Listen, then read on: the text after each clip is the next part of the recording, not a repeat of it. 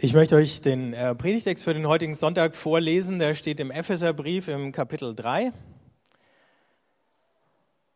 Daher beuge ich meine Knie vor dem Vater, nach dessen Namen jedes Geschlecht im Himmel und auf der Erde benannt wird, und bitte, er möge euch aufgrund des Reichtums seiner Herrlichkeit schenken, dass ihr in eurem Innern durch seinen Geist an Kraft und Stärke zunehmt. Durch den Glauben wohne Christus in eurem Herzen. In der Liebe verwurzelt und auf sie gegründet, sollt ihr zusammen mit allen Heiligen dazu fähig sein, die Länge und Breite, die Höhe und Tiefe zu ermessen und die Liebe Christi zu verstehen, die alle Erkenntnis übersteigt. So werdet ihr mehr und mehr von der ganzen Fülle Gottes erfüllt. Er aber, der durch die Macht, die in uns wirkt, unendlich viel mehr tun kann, als wir erbitten oder uns ausdenken können, er werde verherrlicht durch die Kirche und durch Christus Jesus in allen Generationen für ewige Zeiten. Amen.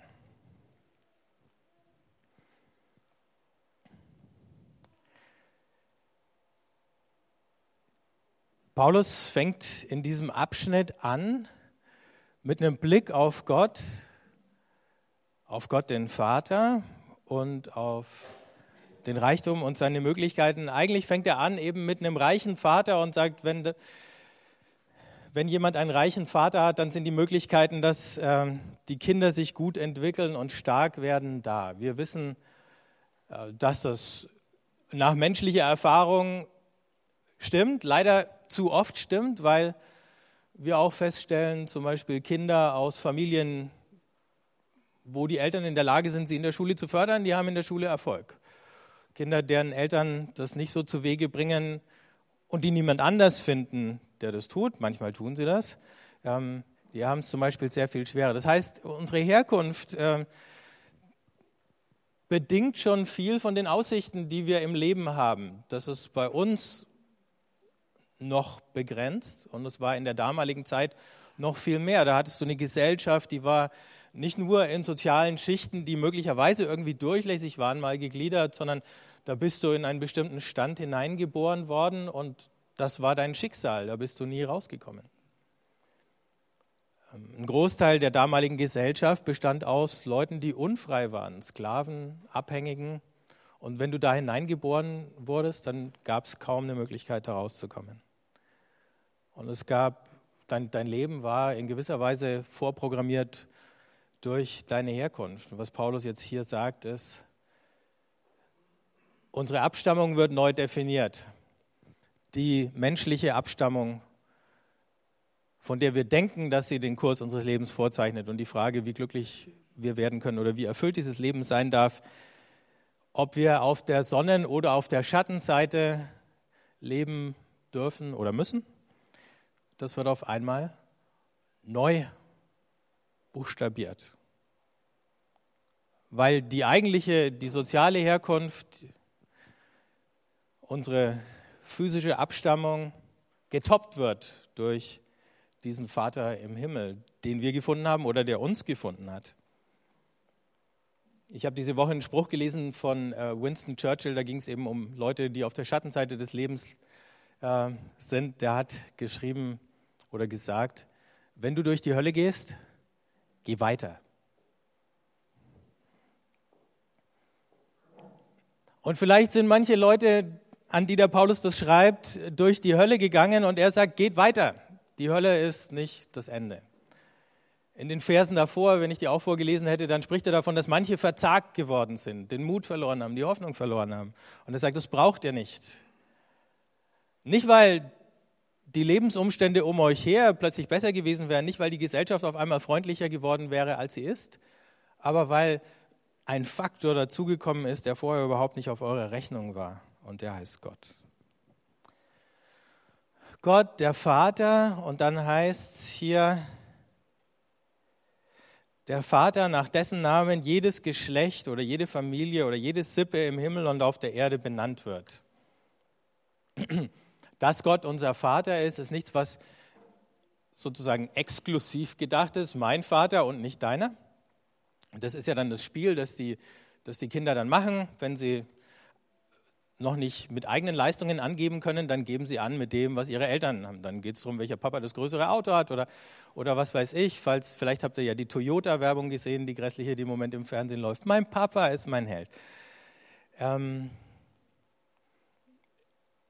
wie ich klein war, ähm, war ich mal in, in, so einer Runde von Kindern und äh, da hatte einer das Spiel noch nicht so ganz durchschaut. Das heißt, er wollte auch angeben mit seinem Papa. Und äh, da ist ihm aber leider das falsche Stichwort eingefallen. Er stand dann da und hat gesagt, mein Papa, der ist ganz dick. Das stimmt. Der war auch definitiv der dickste von allen Papas. Und insofern hat er natürlich in der Vergleichskategorie, die war geschickt gewählt, gewonnen.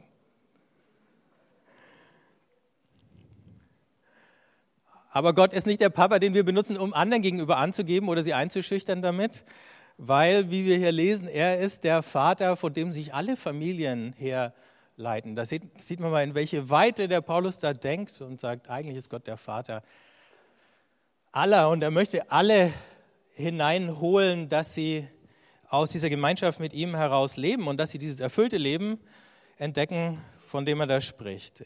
Er ist der Namenspatron aller Familien. Alle sind, ob sie es wissen oder nicht, nach ihm benannt. Und gleichzeitig ist dieser Vater oder ist Gott als der Dreieinige, Vater, Sohn und Heiliger Geist eben das Urbild von Gemeinschaft, von Liebe, von Zugehörigkeit und, und das kommt jetzt dazu, von Freude. Wir denken oder wir stellen uns Gott nicht immer als das fröhlichste Wesen im Universum vor. Wir haben alle möglichen Dinge über Gott gesagt und eingetrichtert bekommen und manchmal ist es ja eher so der, äh, der, der grimmige oder der skeptische Gott oder der, der leicht zu reizen ist und wo man dann aufpassen muss, dass man ihm äh, nicht einen Grund gibt, auf einen sauer zu sein. Aber ich erinnere mich an ähm, ein Buch von Dallas Willard, der ist in der letzten Woche gestorben. Das war für mich einer der größten geistlichen Impulsgeber ähm, in meinem Leben. Und eine Sache, die bei mir hängen geblieben ist aus äh, einem ganz wunderbaren Buch, was er geschrieben hat, war ein Abschnitt über die Freude Gottes. Er hat gesagt, manche von uns ähm, haben ein Aquarium zu Hause. Gibt es irgendjemand von euch, der ein Aquarium hat? War echt nicht? Da.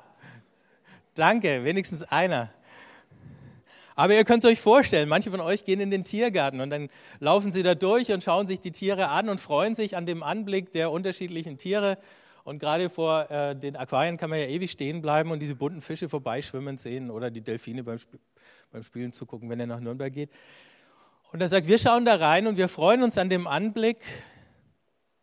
Oder vielleicht seid ihr Fotografen und äh, fotografiert gern die Landschaft, wenn schon keine Tiere, weil die immer nicht stehen bleiben. Ähm, und dann schaut ihr euch eure Urlaubsfotos an und nach fünf Minuten Urlaubsfotos angucken, dann fühlt man sich schon wieder toll, weil die Erinnerung da ist und es einfach so schön.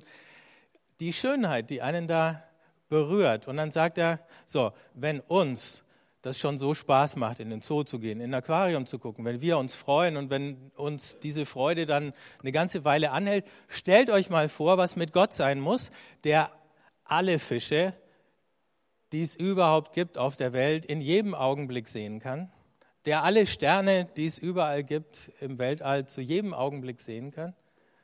Und kann man sich vorstellen, dass Gott nicht das fröhlichste Wesen im Universum sein muss? Und ich glaube, er hat was getroffen. Und ich glaube, das ist auch der Gott, an den Paulus glaubt, das fröhlichste Wesen im Universum. Was nicht bedeutet, dass eben nicht bestimmte Dinge, die in unserem Leben passieren oder die in unserer Gesellschaft passieren, das Herz brechen könnten. Und trotzdem ist er das fröhlichste Wesen. Die Geborgenheit bei dem Vater im Himmel, der so ein fröhlicher Vater ist, der einer ist, der so eine Weite hat, dass er tatsächlich alle annimmt, die gibt uns so viel Geborgenheit, dass wir stark und belastbar werden können. Man sagt es ja von Kindern, wenn die Kinder Wurzel haben, so ein Pädagogenspruch, dann äh, wachsen ihnen Flügel. Und deswegen schreibt ja Paulus auch davon, dass wir in der Liebe verwurzelt und gegründet werden, dann wachsen unserem Glauben und unserem Leben die Flügel. Das, was uns mit Gott verbindet, ist der Glaube. In den Kapiteln, die vorausgegangen sind, sagt Paulus, der Glaube, der versteht, dass nicht nur Jesus gestorben ist, sondern dass wir mit ihm gestorben sind und dass wir mit ihm auferstehen und dass wir oder aus uns und aus unserem Leben ein Kunstwerk werden soll. Wir sind eins von diesen unverwechselbaren, einzigartigen Kunstwerken, die Gott in seiner Schöpfung geschaffen hat. Und unser Leben soll auch eins werden. Und da ist dann plötzlich Platz für solche Dinge wie Spielen. Spielen heißt ja einfach nur, was zu schaffen und sich mit was zu beschäftigen, was eigentlich nicht notwendig wäre. Und ich glaube, das macht das Menschsein aus, dass wir das dürfen und dass wir das können. Und nicht nur Menschsein, ich habe vor einer Weile mal ähm, eine Studie gelesen, die Wissenschaftler gemacht haben mit Vögeln. Und wir haben ja uns angewöhnt, in unserer Betrachtung der Natur alles sozusagen verzweckt zu sehen. Wenn also Vögel singen, dann haben unsere Biologen bisher gesagt, das dient dazu, äh, dass äh, sie einen Partner äh, anlocken und äh, möglicherweise Konkurrenten in die Flucht schlagen, damit dann die Fortpflanzung und die Reproduktion und die Erhaltung der Art passt. Und jetzt hat man festgestellt, und, und dann war natürlich klar, Vögel singen besonders zur Paarungszeit. Das ist auch so. Aber dann haben sie plötzlich, äh, ich glaube, es waren Amseln entdeckt, die gesungen haben obwohl weit und breit keine andere Amsel da war, also kein potenzieller Partner, lang nach der Nistzeit und kein Konkurrent, der in die Flucht geschlagen wurde. Und, und die haben sich den Kopf zerbrochen, bis sie zu dem Ergebnis gekommen sind, die Amsel singt einfach, weil es ihr Spaß macht. Die singt aus purer Freude, aus Freude am Singen. Lebensfreude. Ich weiß nicht, wie das passiert ist, aber ich glaube, viel von diesem Zweckdenken ist so in unsere Köpfe reingewandert, dass es uns an manchen Punkten auch die Freude, die Lust am Spielen, die Fähigkeit zu genießen raubt. Und Paulus sagt, ihr könnt dahin wieder zurückkehren. In einer Welt, die unberechenbar ist, die unstet ist, ist es Gottes Liebe, die uns trägt. Deswegen hat er im Römerbrief geschrieben, nichts, und das haben wir ja vorhin als Lied gesungen, nichts kann uns von der Liebe Gottes trennen. Wir haben keine Garantie, dass uns nicht irgendwelche schweren Schicksalsschläge treffen. Keiner von uns kann das wissen. Aber die eine Zusage haben wir, dass uns, selbst wenn sie uns treffen, diese Schicksalsschläge nicht zerstören, sondern dass auch dann noch ein freudiges und ein erfülltes Leben möglich ist. Wir definieren Fülle, das ist so ein Begriff, der in diesem Text immer wieder auftaucht, ähm, ja oft materiell, materiellen Überfluss. Aber solange wir das an Dingen festmachen, bleiben wir alleine. Wenn wir aber auf den Weg der Liebe gehen und Fülle in dem Sinn verstehen, dass es da um Beziehung um Zuneigung, um Freundschaft, um Gegenüber geht, dann treffen wir auf einmal viele andere. Und wir bleiben nicht alleine und die anderen, die uns da begegnen, das sind die Heiligen. Die Heiligen sind die anderen, die mit uns auf diesem Weg der Liebe unterwegs sind. Und dann schwingt sich der Paulus empor und sagt, also mit allen Heiligen zusammen nicht als Einzelne, da haben wir sowieso keine Chance, das zu ermessen. Da sollte die Länge und Breite, die Höhe und Tiefe der Liebe Gottes ermessen, die alles Erkennen übersteigt. Also er sagt schon, eigentlich schafft ihr es gar nicht. Und trotzdem solltet ihr es versuchen. Und in dem Moment, wo er es nicht mehr alleine versucht, sondern wo ihr zusammenkommt und wo jeder von dem, was er von der Liebe Gottes verstanden hat, was er erlebt hat, erzählt, da verstehen auch alle anderen wieder ein bisschen mehr. Und wenn wir das alles zusammenlegen, dann kriegen wir langsam ein Mosaik, aus dem dieses ganze Bild ablesbar ist. Immer noch, vielleicht in Umrissen und vielleicht undeutlich. Und vielleicht ist noch nicht alles sichtbar. Aber wir können uns gegenseitig beschenken.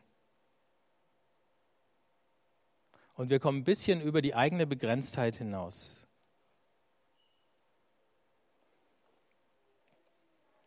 Was uns bei Gott begegnet, ist eben nicht der Mangel, sondern der Überfluss. Vor zwei, zweieinhalb Wochen war ich ein paar Tage mit meiner Tochter unterwegs und dann saßen wir in einem Café und gegenüber stand dieser Brunnen da. So ein römischer Brunnen mit zwei Schalen und zwischendrin so eine Gipsstatue. Das Lustige an dem Brunnen war, dass der Wind so dahergepfiffen hat, dass es die Hälfte äh, von dem Wasser, das da runtertropft, man sieht es ganz schlecht, fast über den Rand des Brunnens rausgepustet äh, hat. Und trotzdem war immer noch genug Wasser da, was nachgelaufen ist, sodass das Ding eben nicht ausgetrocknet ist. Wahrscheinlich war es eben kein, kein äh, geschlossener Kreislauf, sondern irgendwoher kam immer wieder frisches Wasser, was darunter tropfen konnte. Und so ähnlich, glaube ich, können wir unser Leben auch vorstellen, wenn wir mit Gott verbunden sind und an seine Leitung angeschlossen sind, dann läuft und läuft, egal wie viel der Wind äh, zur Seite rauspustet, immer wieder was nach.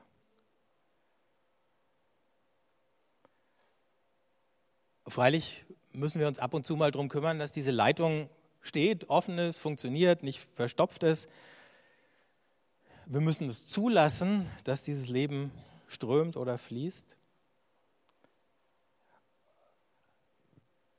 Und wir brauchen das, was da durch uns hindurch strömt, auch nicht festzuhalten. Wir haben es bei Jesus gesehen, auch der hält das, was er hat, nicht fest, sondern er lässt es los oder er verliert es um unseren Und das bedeutet auch, ich kann loslassen. Ich kann meinen Mangel loslassen, ich kann meine Angst loslassen, ich kann aber auch das Gute loslassen, auch das Gute von gestern. Weil möglicherweise das Gute von heute oder von morgen nicht mehr das gleiche ist wie das Gute von gestern. Ich habe diese Woche ein Buch gelesen von einem Mann, der beschreibt, wie er durch eine längere Phase der Depression gegangen ist, wo sich seine Lebensperspektive total verfinstert hat und äh, ihn das schier erdrückt hat. Und dann sagt er, es gab einen Moment mitten in dieser Depression, wo er nachts aufgewacht ist und dann hört er eine Stimme seinen Namen sagen und die sagt, ich liebe dich von ganzem Herzen. Und es war jetzt keine äußerlich hörbare Stimme, niemand anders, der im Raum war. Es war sowieso nachts, da war keiner da. Sondern, und es war auch nicht seine eigene Stimme, weil er sagt, sowas hätte ich mir, hätte mir mein Ego überhaupt nicht sagen können in dem Moment. Das war viel zu negativ im Blick auf ihn selber. Er wusste, das ist Gott, der da zu ihm spricht. Und das war für ihn der Anfang von so einem Heilungs- und Genesungsprozess.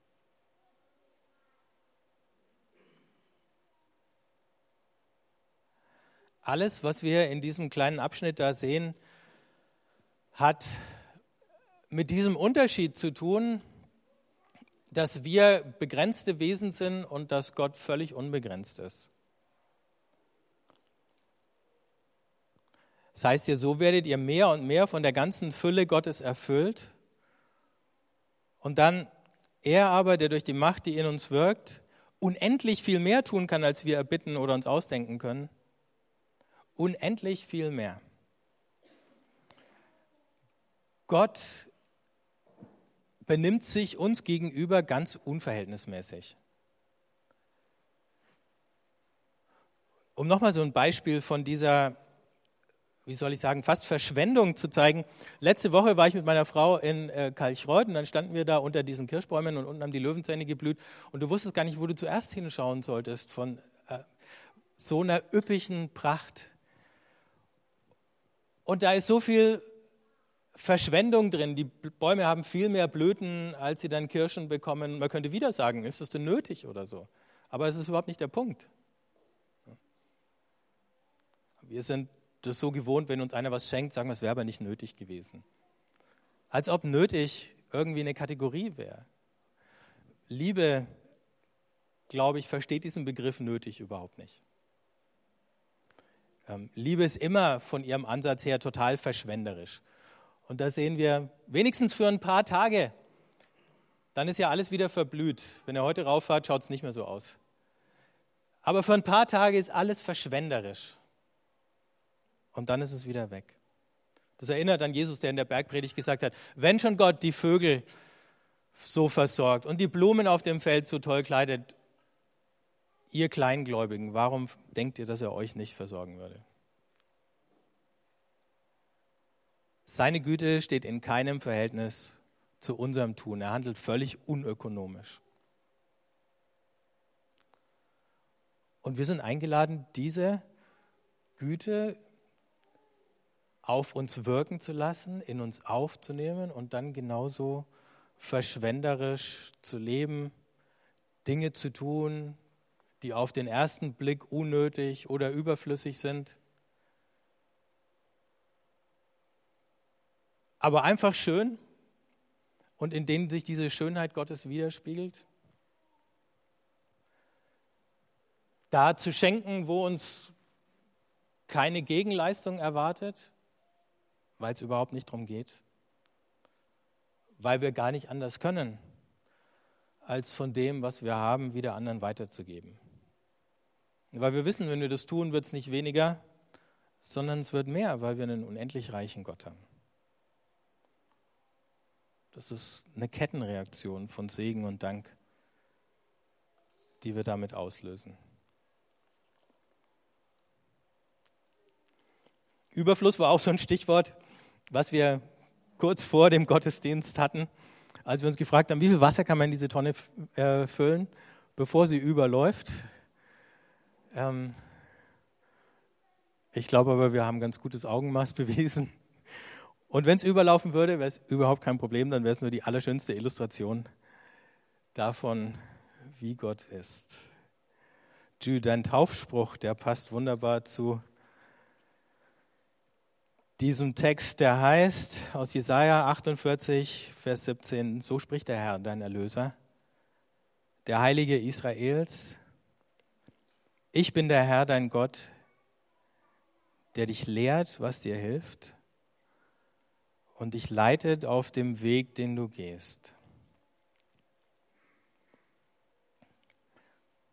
Der Herr, dein Erlöser, der Heilige Israels, dieser Vater, der eine Familie, Abraham und ein Volk Israel adoptiert hat, um letzten Endes allen Völkern und allen Familien auf der Welt zu zeigen, dass er ihr wahrer Vater ist der sagt, ich bin der Herr dein Gott. Das ist im Alten Testament die Bundesformel. Das ist, das ist ein Versprechen, das ist nicht einfach nur eine Information. Ich bin der Herr dein Gott. Dein Leben hat einen ganz neuen Bezugspunkt bekommen.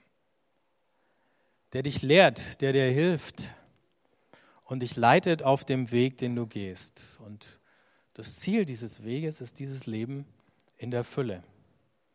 Und ich glaube, der Vorgeschmack, den du bekommen hast, der hat dich längst schon angelockt, ähm, auf diesem Weg zu gehen. Wir werden gleich auch noch ein bisschen drüber sprechen miteinander. Und wenn wir heute mit dir feiern, dann können wir uns alle erinnern, dass diese Verheißungen dir genauso gelten wie jedem von uns und dass wir uns heute wieder daran erinnern können und wieder zurückkehren können auf diesem Weg zu dem erfüllten Leben, da wo wir ihn vielleicht verlassen haben, da wo andere Dinge uns so mit Beschlag belegt haben, dass wir das Ziel, das eigentliche Ziel aus den Augen verloren haben. Dass wir alle wieder anfangen können, ein Kunstwerk zu werden und Gottes Schönheit wieder zu spiegeln. Ich würde gern für uns beten. Vater im Himmel, ich bitte dich, dass du auch unsere Augen öffnest für die Fülle, den Reichtum, den Überfluss, die Größe, die Tiefe deiner Liebe, deine Kraft, uns von innen heraus zu verändern. Ich danke dir für alles, was wir davon schon geschmeckt und erfahren haben. Und ich bitte dich, dass wir noch viel tiefer hineinwachsen. Und dass es bei jedem Atemzug, jedem Gedanken, den wir denken,